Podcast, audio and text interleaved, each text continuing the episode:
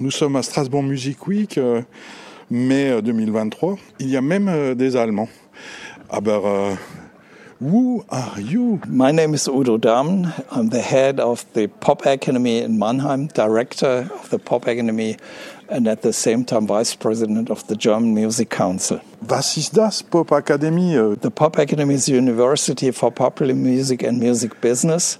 This means we uh, have artists and at the same time uh, managers for music who will be managers in the future. So our students are half and half artists and managers.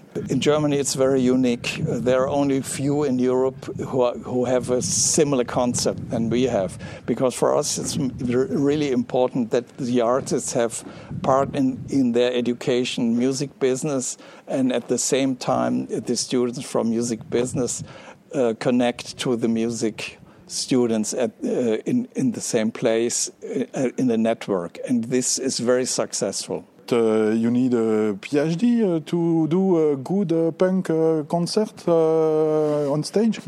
No, not not really.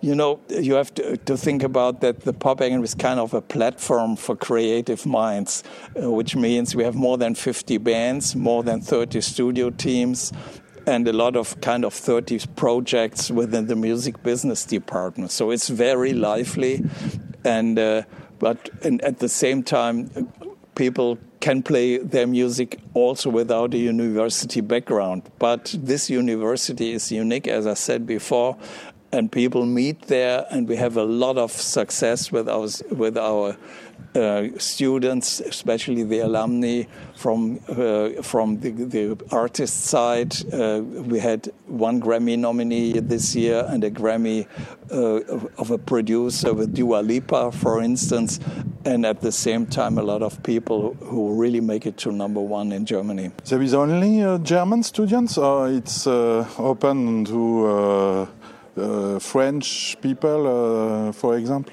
We always have people from France, especially from Alsace and Lothringen, and uh, they they all come come down here and and uh, but you have to know your German. This is the only part, but but a lot of people come also from from the eastern region of France.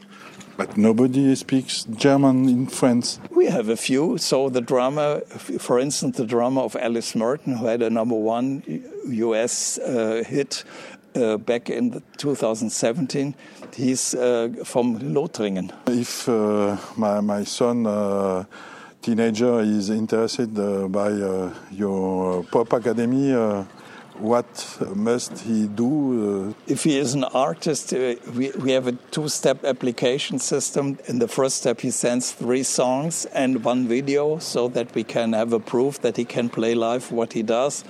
And uh, then we pick out of, for, for instance, 400, we pick 90 to come down to the Pop Academy to play live and to talk to us. And then we decide and have 30, for instance, for the uh, bachelor program, pop music design. The website is uh, www.popakademie.de.